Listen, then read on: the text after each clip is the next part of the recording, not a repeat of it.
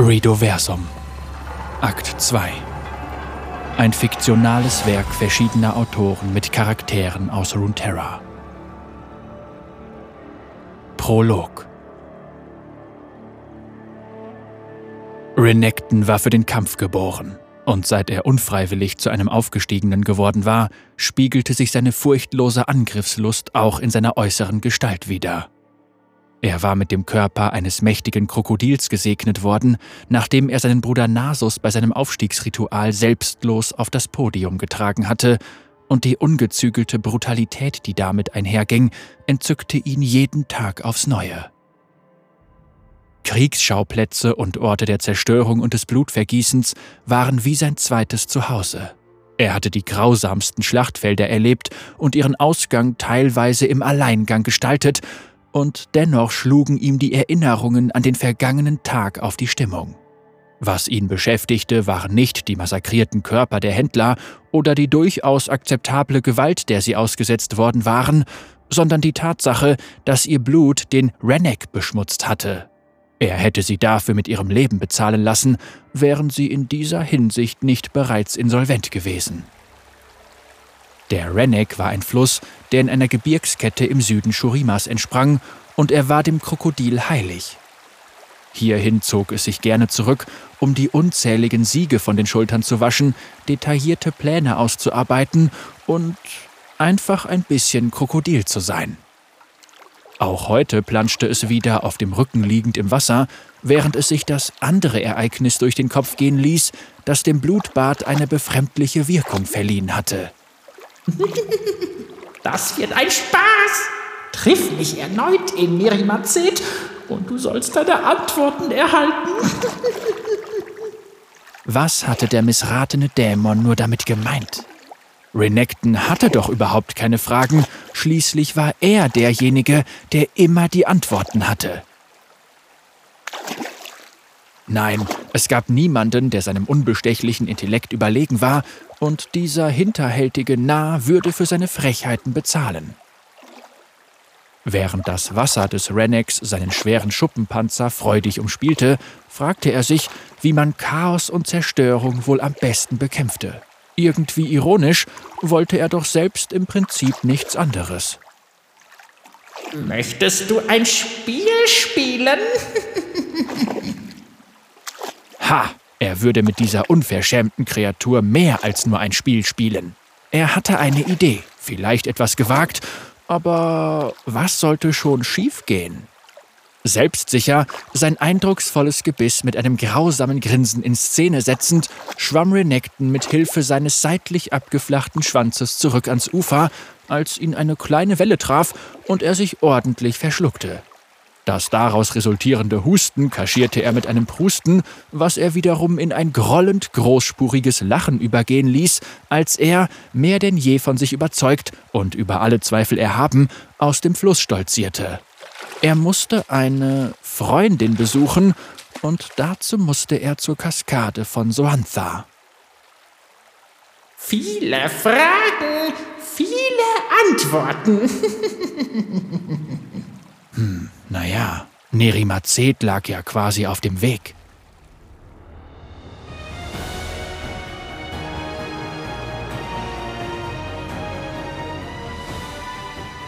Nerimazet, die alte Hauptstadt von Shurima, Schauplatz der ersten und fehlgeschlagenen Sonnenscheibe, Schauplatz des Angriffs der Düsteren, Atrox, Rast und Varus. Natürlich musste es hier Antworten geben. An einem so geschichtsträchtigen Ort konnte man sämtliche Fragen auflösen, Ergebnisse finden und Erleuchtung erfahren. Und doch hatte das Krokodil keine Ahnung, was es hier sollte, geschweige denn, wo es hingehen sollte, denn von dem lächerlichen Dämon war natürlich weit und breit nichts zu sehen. Also setzte es zielstrebig Kurs auf die Ruinen des einst schillernden Tempels, über dem die Bruchstücke der ersten Sonnenscheibe aufragten, die den fruchtlosen Wüstenboden in eine blühende Oase hätte verwandeln sollen. Er hatte schurimanischen Herrschern über Generationen hinweg als Wohnsitz und letzte Ruhestätte gleichermaßen gedient. Hier hatte sich das Zentrum von Macht und Magie des Kapitols befunden, bevor große Teile der Stadt dem Erdboden gleichgemacht und ihre Bewohner allesamt niedergemetzelt worden waren. Sollte in dieser Region tatsächlich irgendetwas auf ihn warten, das seine meisterhaften Pläne vorantreiben könnte, so befände es sich in diesem Gebäude. Gewöhnlichen Wesen blieb der Zutritt verwehrt, war es doch durch jene uralte Magie versiegelt, die auch beim Ritual des Aufstiegs nutzbar gemacht wurde.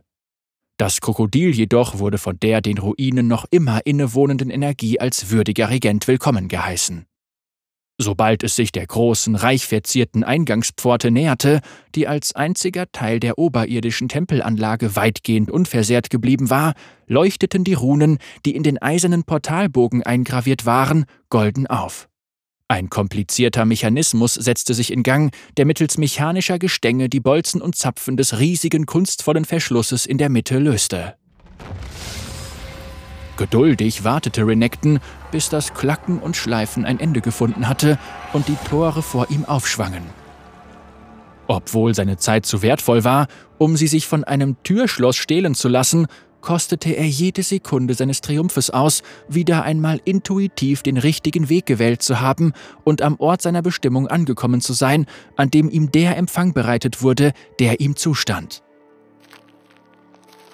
Unbeirrt betrat der Kriegsherr das Heiligtum seiner Vorfahren. Wie von selbst lenkten seine Schritte ihn in den noch intakten Bereich des ehemaligen Tempels, der sich unterhalb der gesamten restlichen Stadt ausbreitete, in die Gewölbe, in denen die Sarkophage der Sonnengeborenen aufgebahrt wurden. Ein aufrecht stehender Totenschrein in einem prunkvoll ausgestatteten Dom am Ende eines Ganges erweckte Renektons Aufmerksamkeit. Er war aus schlichtem Sandstein geformt und wirkte beinahe schäbig durch den Kontrast zu seiner Umgebung. Die eingearbeitete Büste wurde einzig durch eine filigrane Goldkette mit einem aufwendig modellierten Amulett geschmückt, das entfernt an eine Nachbildung der Sonnenscheibe erinnerte. Obwohl es im Vergleich zu den anderen Reichtümern, die in diesen Kellern verborgen lagen, vermutlich von eher bescheidenem Wert war, wirkte es eine merkwürdige Anziehungskraft auf den erfahrenen Krieger aus. Er unternahm einen Schritt in Richtung des Anhängers, als er plötzlich eine Bewegung aus den Augenwinkeln bemerkte. Sofort riss er den Kopf herum, konnte jedoch nichts als eine gelbliche Pulverwolke in der Luft entdecken. Um sicherzugehen, von niemandem überrascht zu werden, untersuchte er sorgfältig den hinter ihm liegenden Raum, doch nirgends war auch nur die geringste Spur von Leben zu erkennen. Sicher hatte er mit seinem imposanten Auftreten lediglich wieder einmal zu viel Staub aufgewirbelt. Als er sich jedoch erneut dem mysteriösen Schmuckstück zuwenden wollte, traute er seinen Augen nicht. Es war verschwunden. Gleichzeitig ertönte ein manisches Lachen aus einem der vorangehenden Stollen, das von den Steinwänden widerhallte und das er unzweifelhaft einer ganz bestimmten Bekanntschaft zuordnen konnte. Blind vor Wut setzte das Krokodil den provozierenden Klängen nach, die immer knapp außerhalb seiner Reichweite anzuschwellen schienen. Jenseits der Tore verstummte das Gelächter jäh, doch auch im Freien zeigte sich kein Hinweis auf den Verbleib des niederträchtigen Widersachers. Einzig eine kleine Kiste, eingewickelt in glänzendes Papier und mit einer seidenen Schleife versehen, hatte er auf dem verwaisten Marktplatz vor dem Tempel hinterlassen. Renekton hatte jedoch genug dieser Spielchen. Er durchschaute den fadenscheinigen Streich, der ihm gespielt werden sollte.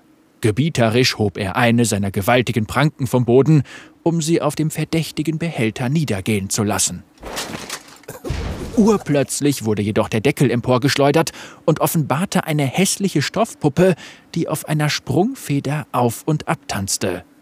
Überrumpelt, einen feindlichen Angriff erwartend, hielt Renekton mitten in der Bewegung inne.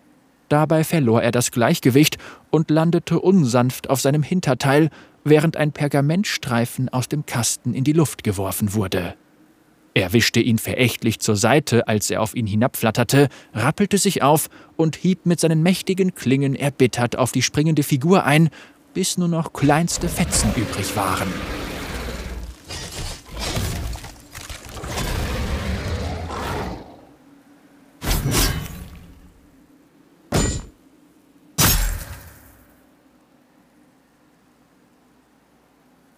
Er starrte ungläubig auf die Überreste. Wie hatte er sich nun schon zweimal derart zum Narren halten lassen, verlieh seiner Frustration mit einem furchterregenden und markerschütternden Brüllen Ausdruck und setzte schließlich seinen Weg zur Kaskade von Soantha fort.